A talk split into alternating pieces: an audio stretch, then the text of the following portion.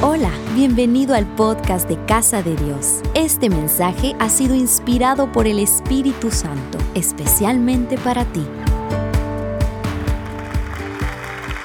Quiero que en este momento piense en aquello que hoy es muy relevante para su vida. Pensemos, por ejemplo, en esa persona que usted está esperando con quien va a pasar el resto de su vida aún no ha llegado, se lo ha pedido a Dios, imagine cómo va a ser su vida en ese momento, visualícelo.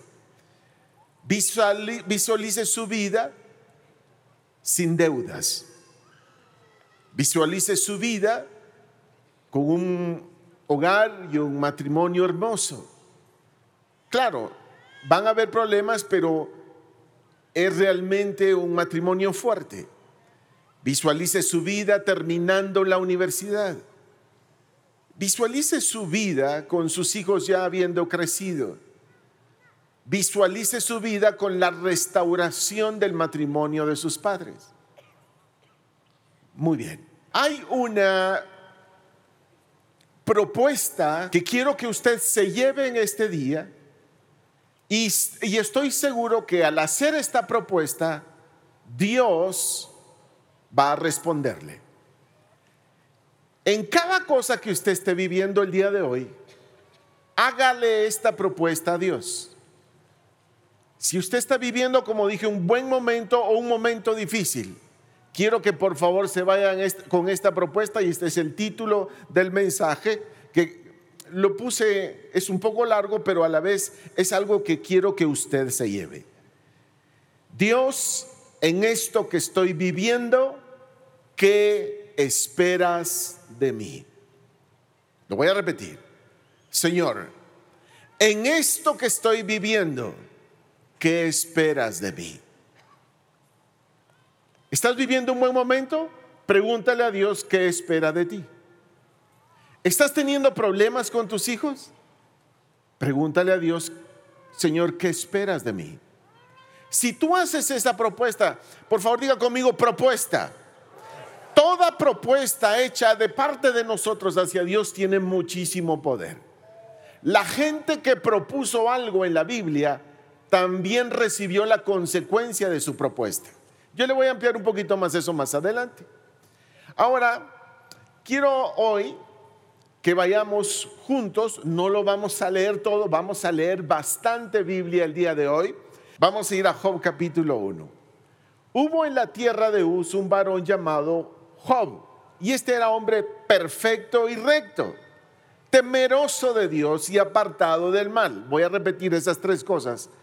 Perfecto, recto, temeroso de Dios y apartado del mal. Y le nacieron siete hijos y tres hijas, bastantes hijos. No había Netflix en esa época, diez hijos de un solo. Su hacienda era siete mil ovejas, tres mil cabellos, quinientas yuntas de bueyes, quinientas asnas y muchísimos criados. Y era aquel varón más grande que todos los orientales. E iban sus hijos y hacían banquetes en sus casas, hacían fiestas, y cada uno en su día, y enviaban a llamar a sus tres hermanas para que comiesen y bebiesen con ellos. Y acontecía que habiendo pasado en turno los días del convite, Job enviaba y los santificaba y se levantaba de mañana y ofrecía holocaustos conforme al número de todos ellos, porque decía Job, quizá habrán pecado mis hijos y habrán blasfemado contra Dios en sus corazones. De esta manera hacía todos los días. Mire, aquí Job nos da una lección de vida y vamos a, vamos a sacarle el jugo a estos versos. La vida de los hijos de Job no estaba bien. Y él hacía cosas para, obviamente, presentar delante de Dios sacrificios en función de los pecados que sus hijos cometían. Ahora, mire, pues pasa algo importante. Job era un buen hombre, Job era un, un ser humano que amaba a Dios, tenía una buena conducta, era un buen ejemplo, sin embargo los hijos no tenían una vida muy buena. Sus conductas no eran muy buenas. Entonces Job vivía con un temor. que en algún momento les pudiera pasar algo a sus hijos por lo que los hijos hacían. Por el estilo de vida que llevaban los hijos, Job vivía con un temor en el corazón de que algo malo pasara. Por eso iba todos los días también, porque sabía todo lo que sus hijos hacían constantemente. Pero hay una palabra que quiero subrayar que dice, y habrán blasfemado contra Dios en sus corazones. Era algo que, Job temía. Ahora, en el verso 6, yo le voy a resumir esta parte. Allá en el cielo, entre Dios y Satanás hay una conversación y hablaron de Job. Y Dios le dice a Satanás, ¿no has considerado a mi siervo Job, que no hay otro como él en la tierra? Varón perfecto y recto, temeroso de Dios y apartado del mal. Fueron las mismas palabras que leímos en los versos anteriores. Respondiendo Satanás a Jehová le dijo, ¿acaso teme Jehová Dios de balde? ¿No le, has, ¿No le has cercado alrededor a él y a su casa y todo lo que tiene? Voy a hacer una pausa ahí. Quiero que descubramos algo. Mire, esto no me gusta decirlo, pero hay que aceptar que el diablo nos está hablando en este momento de una manera interesante. ¿Por qué? Porque nos hace ver qué es lo que hay alrededor de la vida de Job. Dice, ¿acaso teme Job a Dios de balde? ¿No le has cercado alrededor? Quiere decir que Satanás reconocía que alrededor de Job y de todo lo que tenía había una protección. Y el diablo la reconoce. El diablo está diciendo, ¿acaso no has cercado, acaso no has protegido alrededor de él y su casa y todo lo que tiene, aun cuando los hijos no estaban teniendo una buena conducta? Pero viene otra cosa que declara, dice, al trabajo de sus manos has dado bendición. El diablo lo reconoce. Por tanto, dice, sus bienes han aumentado sobre la tierra. Mis queridos amigos, estoy llevándolo a esta conversación donde en el cielo entre Dios y, entre Jehová y el diablo están hablando acerca de un hombre, pero el diablo está identificando qué hay en la vida de Job. Y entonces dice acá, pero extiende ahora tu mano y toca todo lo que tiene y verás si no blasfema contra ti en tu misma presencia. Blasfemar es atribuirle a Dios algo que Él no hizo. Blasfemar es culpar a Dios de algo que estoy, que estoy viviendo o que está pasando. Por eso es importante lo que hagamos y lo que digamos. Luego empieza una, una época bien difícil y usted sabe la historia, no lo voy a decir todo, empezó a perder al punto donde sus hijos fallecen. Sus hijos fallecen, pierden muchas de sus posesiones y en el verso 20, no lo voy a leer todo, no voy a entrar a tanto detalle, dice, entonces Job se levantó, rasgó su manto y rasuró su cabeza y se postró en tierra y adoró. Mis queridos amigos, así como el diablo identifica el cerco que hay alrededor, como identifica la bendición que hacía prosperar todo lo que Job tenía, también Job nos está hablando en este momento que en ese preciso momento donde todo se le deja venir encima y las cosas y tiene un dolor muy grande porque sus diez hijos han fallecido, en ese momento este hombre dice, que se rasuró su cabeza, se postró en tierra y adoró. Desnudo salí del vientre de mi madre. Y mire, las declaraciones son muy importantes. Cuando usted viva uno de los momentos más difíciles de su vida, sus palabras, sus declaraciones son determinantes. Hay mujeres que cuando las dejó ese hombre al cual, amaban tanto y se enamoraron tanto, dijeron, y esa persona quedó abandonada, podría declarar, nunca más volveré a amar a otro hombre como te amé a ti. No diga eso.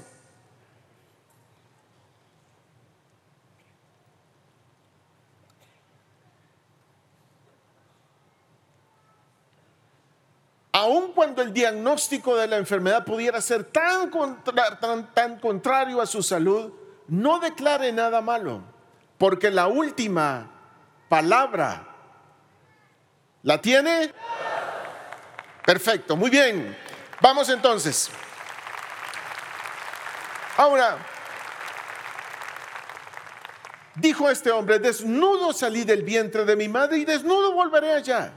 Jehová dio, Jehová quitó, sea el nombre de Jehová bendito. En todo esto no pecó Job, ni atribuyó a Dios despropósito alguno. Y en el capítulo 2 aparece la esposa. Mire, pudo haber sido al revés también, ¿verdad? Porque pasa de todo. Pudo haber sido del hombre hacia la mujer y de la mujer hacia el hombre. Pero en este capítulo 2 aparece la esposa y su hermosa y maravillosa compañera, con la cual había procreado 10 hijos. Esa mujer con la que empezamos desde muy abajo y Dios nos ha bendecido, y ella lo sabe, esta mujer le dice, aún retienes tu integridad, también la esposa nos está hablando.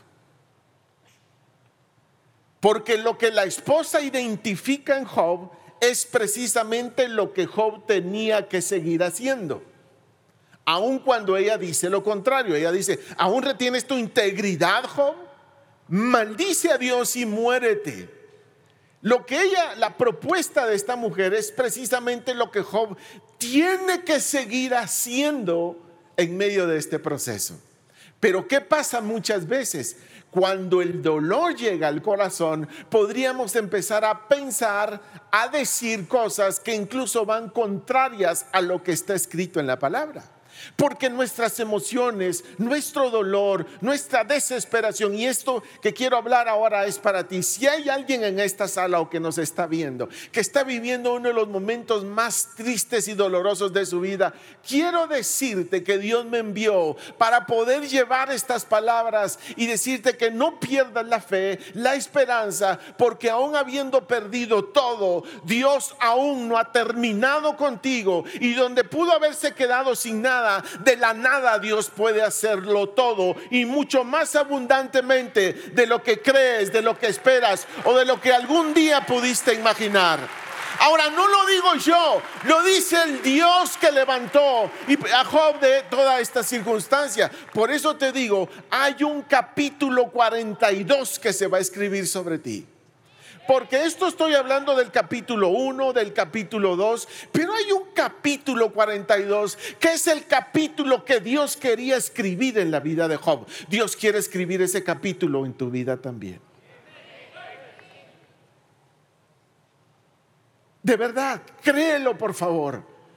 Porque Dios no se quedó con Job en el uno y la condición de Job fue permanente y para siempre, ni la condición del dos. Tampoco hizo caso de las palabras de esta persona que se acercó, que en este caso era su esposa, lamentablemente. Pero hay un capítulo 42 y déjeme leerlo y le voy a explicar por qué estoy yendo por estas líneas. Y quitó, Job la, quitó Jehová la aflicción de Job cuando él hubo orado por sus amigos y aumentó al doble todas las cosas que habían sido de Job. Y vinieron a él sus hermanos y todas sus hermanas y todo lo que antes le habían conocido y comieron con él pan en su casa y se condolieron de él y consolaron de todo aquel mal que Jehová había traído sobre él. Y cada uno de ellos le dio una pieza de dinero y un anillo de oro. Y bendijo Jehová el postrer estado de Job más que el primero. Y empieza a decir todo lo que tuvo y las hijas. Y dice, y no había mujeres tan hermosas como las hijas de Job en toda la tierra. Yo creo que los yernos de Job son las, fueron las personas más felices sobre la tierra porque no hicieron mucho para recibir todo lo que este hombre había alcanzado en la vida. Y dice, y les dio su padre herencia entre sus hermanos. Después de esto vivió Job 140 años y vio a sus hijos y a los hijos de sus hijos hasta la cuarta generación. Y murió Job viejo y lleno de días. El capítulo de 42 era el deseo de Dios que se cumpliera en Job. Ahora, mis queridos amigos, ¿por qué le estoy leyendo estas líneas? Porque el mensaje que traigo para este día, aparte de la primer propuesta que les dije, en esto que estoy viviendo, ¿qué esperas de mí? Cuando tú le dices eso a Dios, Dios te va a hablar. Y la segunda cosa que quiero que usted se lleve es de que las cosas que usted está viviendo, la mayoría de ellas tienen un origen espiritual. La mayoría de las cosas que usted está viviendo nacieron primero en el cielo para que se cumpla aquí en la tierra. ¿Y por qué, por qué le digo esto, mis queridos amigos? Porque todo asunto de su vida, las, las conversaciones o las discusiones que tenga con sus hijos, la dificultad de tener un hijo que se revela, o la dificultad de tener un matrimonio que está por romperse, la dificultad de no salir de una deuda, la dificultad que está viviendo ahorita por las dificultades del país, por ejemplo, tienen un origen espiritual y yo se lo voy a explicar. La conversación entre Dios y Satanás comienza en el cielo para todo el proceso que Job iba a vivir. Pero el establecimiento de la bendición sobre la vida de Job era un deseo de Dios y se cumplió en el capítulo 42. Pero en el 1 y en el 2 todo esto tiene que ver entre Dios, su reino y las porque nosotros quiero decirle algo. Usted y yo estamos en medio de una batalla. Hay un reino en el cielo y hay un reino de las tinieblas que se pelean por usted, que se pelean por sus hijos, que quieren ver el bien y eh, las tinieblas quieren ver el mal. Dios quiere restaurar y el diablo quiere dañar. Dios quiere reedificar y el diablo quiere votar. Dios quiere que sus hijos conozcan la verdad y el diablo los quiere engañar. Es una batalla. Y muchas de estas cosas nacen en el reino espiritual. Déjeme, por favor, por favor, eh, eh, decirle esto. Si lo atiendes, lo entiendes. Si no lo entiendes, no lo resuelves. Lo voy a repetir. Si lo atiendes, lo entiendes. Si lo entiendes, lo resuelves.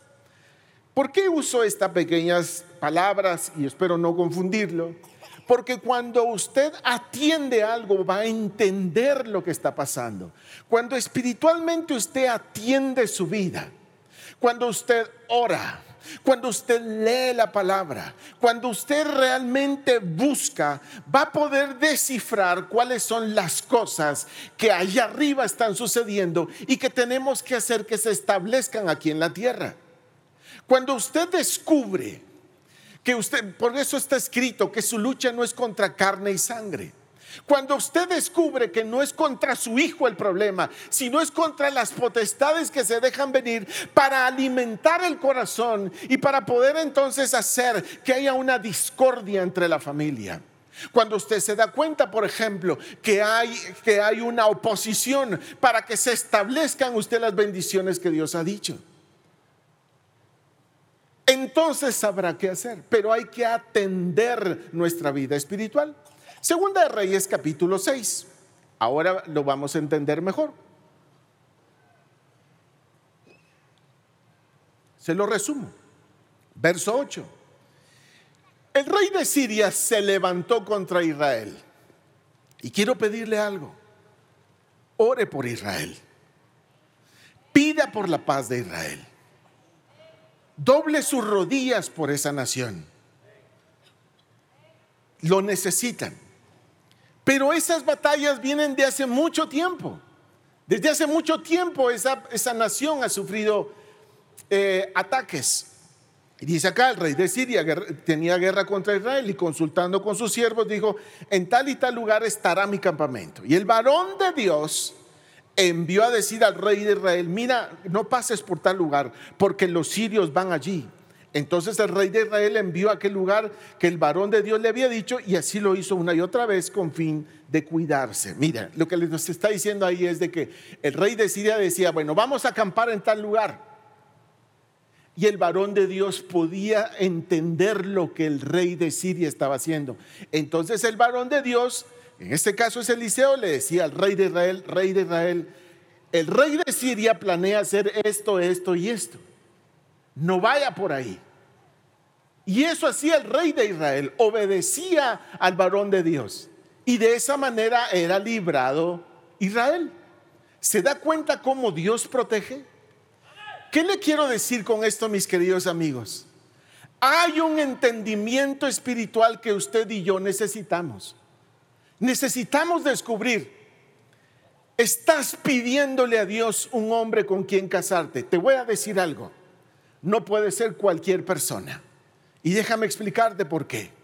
Porque el hombre con el cual te vas a vivir el resto de tu vida también necesita entender que sobre ti y sobre él hay un reino espiritual operando y que hay promesas que van a cumplirse porque es el deseo de Dios. Y dice la escritura que si dos se ponen de acuerdo en una misma cosa, él lo va a conceder. Por lo tanto, deben caminar los dos juntos. Los dos deben entender cómo funciona esto. Los dos deben usar su fe. Los dos deben reconocer cuáles son las cosas que deben cambiar dentro del corazón. Los dos deben de caminar con el temor de Dios. Los dos deben entender que viven bajo, bajo, la, bajo la dirección del Espíritu Santo. Los dos deben entender que la palabra es viva y eficaz y que corta el corazón, que corta lo más profundo de nuestra vida y que nos puede guiar a alcanzar todo aquello que Dios preparó.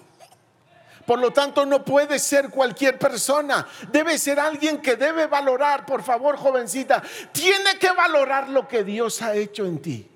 Porque si el hombre que, del cual te estás enamorando no valora lo que Dios ha hecho en ti, no es él. Porque solo un hombre que sabe lo que, lo que cuesta la transformación, lo que cuesta la renovación, lo que cuesta la recuperación, va a valorar lo que hay en tu corazón.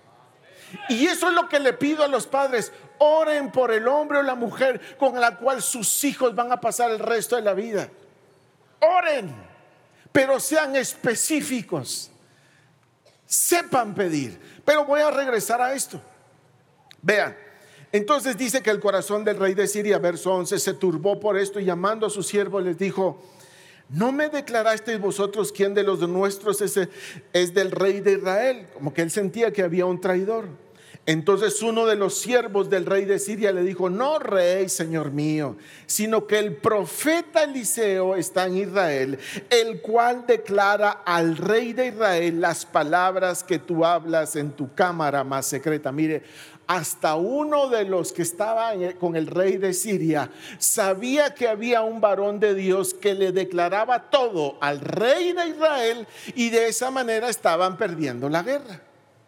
Había un hombre que entendía que los siervos de Dios pueden escuchar esa voz que les puede evitar un problema, que les puede hacer ganar una guerra. Cuando Dios usa a sus siervos, revela cosas. Y eso es lo que está pasando acá. Entonces el rey se enoja y dice, bueno, entonces hay que ir a traer a ese hombre al cual, como decís, Dios le muestra todo. Entonces dice que fue y mandó, 14, verso 14, entonces envió el rey allá gente de a caballo, carros, un gran ejército, los cuales vinieron de noche y sitiaron la ciudad. Mire pues, por eso le digo, por favor diga conmigo, reino contra reino. A ver, ahora diga conmigo, se armaron los cuentazos. Sí, se armaron los cuentazos porque ahora llega un ejército a traer a este profeta porque este hombre de Dios es el que le dice al rey de Israel dónde va a estar el campamento de los sirios. Mis queridos amigos, si usted ve en lo natural que ve, ve un montón de caballos, ve un montón de guerreros atraer a un profeta. ¿Por qué tanto para un profeta? ¿Por qué tanto alboroto para un hombre? Pues así era el rey de Siria, va con todo. Y llega. Entonces ahora usted tiene que descubrir en la Biblia que va, que va a ser Dios, que va a ser el profeta, porque lo fueron a traer.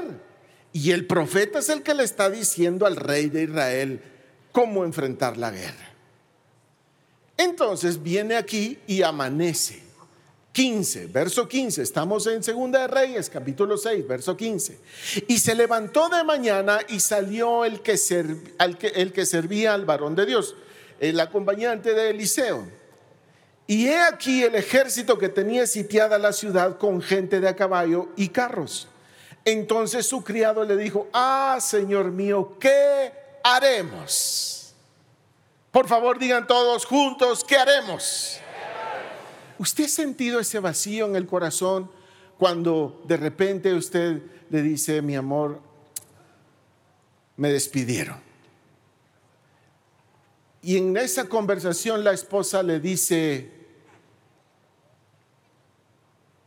¿qué haremos?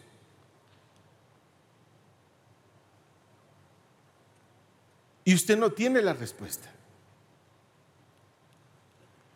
Hay preguntas que todavía no tenemos la respuesta hasta que atendamos en lo espiritual lo que estamos viviendo en lo natural. No consigo trabajo. Hay algo espiritual que atender. Me están dejando los clientes. Hay algo natural, no digo que no, pero hay algo espiritual que hay que atender. Estoy en deuda tras deuda tras deuda. Si hay algo que hay que corregir, hay un orden, hay un presupuesto, hay decisiones que tomar, hay una mentalidad que transformar, pero hay algo espiritual que debe cambiar sobre mi vida.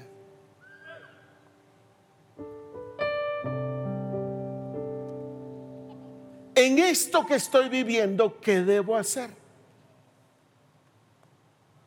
No entiendo por qué mi papá conmigo es así. Con mis demás hermanos no, conmigo sí. Hay algo natural, sí, y hay algo espiritual que debo atender. ¿Me doy a entender? Mire, pastor, ya voy saliendo, ya voy dejando esto que me ha costado tanto, cualquier cosa que haya que dejar. Pero cuando ya estoy bien, ¡pum! viene la tentación otra y vuelvo a caer. Hay algo natural que atender, pero hay algo espiritual que hay que atender. Entonces le dijo acá le dice, ah, Señor mío, ¿qué haremos? Y él le dijo, no tengas, a ver todos, no tengas. A ver, ahora dígamelo a mí, por favor, como que yo, yo estoy...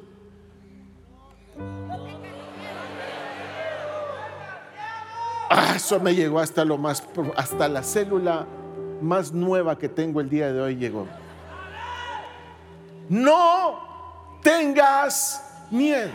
Porque cuando atiendes lo espiritual, tienes que entender que te tienes que enfrentar a lo que espiritualmente está operando en tu vida. Pero no lo puedes hacer con miedo, porque una de las cosas que utiliza el diablo es el miedo. Te quiere decir que te vas a morir, te quiere decir que tu hijo no va a salir de allí, te quiere decir que en la madrugada cuando él todavía no ha llegado, estás esperando la llamada. No tengas.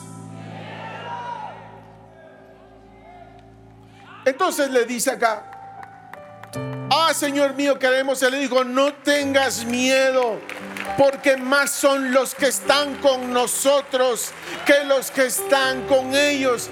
Pero si yo soy el siervo de ese hombre, le digo al Señor, ¿usted qué está diciendo? Venga a ver la cantidad de caballos, de guerreros, venga a ver cuántos hombres nos van a matar. De esta ya no salimos y entonces él quizá le vuelve a decir... No, pero dígalo así como que me está regañando. No tenga miedo. Así me gusta que hable. Así se tiene que hablar.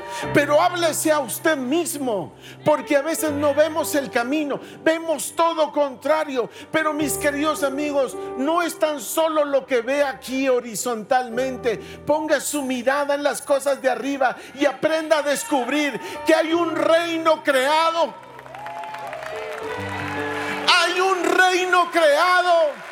Hay un reino funcionando no estás solo en esta batalla. Tus oraciones son escuchadas. Tus palabras tienen poder. Tus declaraciones basadas en la escritura son determinantes para lo que estás viviendo. Es cierto, nuestro país está sufriendo, pero hoy vine a decirte... Porque más son los que están con nosotros que los que están con ellos. Y oró Eliseo y le dijo, te ruego. Levante sus manos al cielo. Yo voy a orar ahora. Padre, te ruego que que abras nuestros ojos al reino espiritual que opera sobre nuestras vidas. Te ruego que abras nuestros ojos al reino espiritual que opera sobre nuestra casa, sobre nuestra familia, sobre nuestro trabajo. Abre mis ojos a lo que opera sobre mi país. Padre mío, abre mis ojos para entender y para saber qué hacer. Abre mis ojos. Amén. Amén. Abre nuestros ojos. Y él oró para que los ojos del siervo fueran abiertos. Entonces Jehová abrió los ojos del criado. Y miró y aquí que el monte estaba lleno de gente de a caballo y de carros de fuego alrededor de Eliseo. En lo natural no había nada, pero en lo espiritual el ejército estaba listo. En lo natural solo mirábamos al enemigo que eran muchos, pero en lo espiritual ya había un reino preparado para respaldar y proteger a Eliseo, al siervo y a Israel. Ese ejército no solo estaba ahí para un hombre, estaba allí para una nación. Mis queridos amigos, nosotros tenemos la nación que provocamos en el espíritu. Nosotros vivimos en la nación que provocamos con nuestras oraciones. Nuestro clamor define los próximos días de nuestro país. Nuestro clamor, nuestras oraciones, nuestras declaraciones, nuestra fe, nuestra confianza. Por eso vine a decirte esta mañana, no tengas miedo. Guatemala, no tengas miedo. Pero hay que entender, ¿sabes tú qué dijo el salmista en el Salmo 73? Ah, se llenó de amargura mi alma. Y en mi corazón sentía punzadas. Tan torpe era yo que no entendía. Era como una bestia delante de ti. Con todo yo siempre estuve contigo. Me tomaste de la mano derecha. Me has guiado según tu consejo. Y después me recibirás en gloria. ¿A quién tengo yo en los cielos? ¿En dónde? Ahí hay que ir. Venga a nosotros tú y hágase tú. Eso es lo que hay que pedir. ¿A quién tengo yo en los cielos sino a ti? Y fuera de ti nada deseo en la tierra. Mi carne y mi corazón desfallecen mas la roca de mi corazón y mi porción es Dios para siempre. ¿Quién es tu porción? ¿Quién es tu porción? ¿Quién es el que concede los deseos de tu corazón? ¿Quién es el que escribió los días que debes vivir de aquí en adelante? Mantente firme en la fe no pierdas la esperanza, que nadie te cautive de pensar o de creer algo distinto, porque Dios todavía sigue esperando el momento. Así como llegó el capítulo 42 para Job, también hay un capítulo creado y diseñado para que puedas vivirlo, porque Dios ya te vio allí. No es que lo que es, mira, vine a decirte esto, porque esta tribulación es momentánea, va a pasar. Quizá no es tan leve, pero sí es momentánea. Y eso está produciendo en ti un cada vez más excelente y eterno peso de si lo sabes, por favor, créelo. Si lo sabes, vívelo. Si lo sabes, espéralo. Pero Dios no ha terminado contigo. No ha terminado. Aún falta mucho por hacer. Aún estás muy joven. Aún estás lista para hacerlo. Pero Él tiene el deseo de ver que se cumpla en ti ese capítulo 42. Porque para ti hay un capítulo 42. Para ti hay un capítulo 42. Para usted hay un capítulo 42. Dios no ha terminado todavía.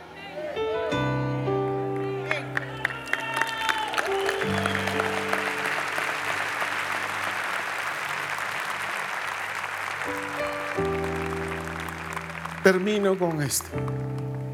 Daniel capítulo 10. Y siento a Dios acá. Daniel 10:10. 10. Oh. Este es un encuentro de este hombre con Dios. Dios te va a salir al encuentro. Le apasiona visitarnos. No sé si te va a visitar en la habitación, en el baño, en el carro, en el trabajo, o simplemente cuando dobles tus rodillas donde sea, ahí va a estar. He aquí una mano me tocó e hizo que me pusiese sobre mis rodillas y sobre las palmas de mis manos y me dijo, Daniel, varón muy amado. Está atento a las palabras que te hablaré y ponte en pie porque a ti he sido enviado ahora. Mire, cuando Dios tiene un mensaje que decir, manda a sus mensajeros. Si Dios tiene un mensaje para esa persona que está en el celular, Dios manda a sus mensajeros. En el cielo hay, hay ángeles que traen mandados, encomiendas de parte de Dios. Y dice acá, está atento a las palabras que te hablaré y ponte en pie porque a ti he sido enviado ahora. Mientras hablaba esto conmigo, me puse en pie temblando. Entonces me dijo, Daniel, no temas porque desde el primer día que dispusiste tu corazón a entender, esto es todo lo que les quería decir. Desde el día en que usted disponga su corazón a entender y a humillarte, dice aquí, en la presencia de tu Dios, fueron oídas tus palabras y a causa de tus palabras, a causa de tus palabras, yo he venido. Darín, a causa de sus palabras, Dios la visita. A causa de sus palabras, Juan Carlos, Dios lo visita nuestras palabras provocan que el reino de Dios y Dios mismo envíe a sus mensajeros para hablarle específicamente lo que Dios tiene para usted. Porque hay un reino espiritual al cual Dios quiere que despertemos, en el cual Dios quiere que vivamos y en el cual Dios quiere que seamos certeros, eficaces, que demos en el blanco, que podamos entender y hacer, que podamos atender entender y hacer. Que podamos nosotros descubrir que hay un reino que está batallando hasta el día de hoy, desde los tiempos antiguos. El reino de Dios sufre violencia. ¿Y quienes lo arrebatan? Hay una guerra por ti. Hay una guerra para que encuentres a la persona correcta. Pero hay una guerra en las tinieblas que quiere confundirte y te va a llevar cualquier persona para, para envolverte. Hay un reino que es el mismo que hizo prosperar a Job para, para bendecirte a ti. Pero hay unas tinieblas que te quieren engañar y mantenerte atado a la deuda. Hay un reino que está listo para traer la sanidad por la cual el Cordero de Dios pagó. Pero también hay un reino que quiere decirte que te vas a morir por esa enfermedad. ¿A qué reino perteneces? ¿A qué reino vas a accesar? ¿En qué reino vas a vivir? Atiende tus asuntos espirituales porque el reino está operando a favor de aquellos que entienden cómo funciona. Por eso el salmista dijo, tan torpe era yo que no entendía, hasta que entrando en tu santuario, hasta que entrando en tu presencia, hasta que... Oh, te voy a decir cuál es la razón de este mensaje, para que al salir de aquí puedas tener todos los días de tu vida. ¿Cuál es tu nombre, hija? Isabela, para que todos los días de tu vida, Isabela, camines bajo la unción y la dirección del Espíritu de Dios, porque en los próximos días por venir vas a descubrir que hay una buena y agradable voluntad de Dios para ti y que desde el vientre de tu madre te escogió y definió Dios desde el vientre qué querías ser de tu vida, cuál es tu llamado, cuál es tu servicio, cuál es tu propósito, cuáles son tus dones. Isabela, tienes que descubrir cuál es tu asignación en la tierra. Porque tu vida no es común, no es corriente, es una vida diseñada por un ser divino que creó el universo, pero no lo creó tan solo por él, lo creó para nosotros, para decirnos, si pude crear todo esto, puedo hacer de la nada todo lo que necesita Isabela para que se cumpla lo que yo describí día con día. Por eso no te puedes hacer acompañar de cualquier ser humano por el resto de tu existencia. Y tu descendencia ya Dios la vio por generaciones. Por eso tiene que ser alguien que entienda de fe, que comprenda de fe y que sepa que bajo tu vida hay un reino operando. Porque ese hombre no puede destruir lo que Dios le llevó tanto tiempo construir. Esperamos que hayas disfrutado este mensaje y sea de bendición para tu vida. Compártelo en tus redes sociales. Casa de Dios. Después de Dios, lo más importante son las personas.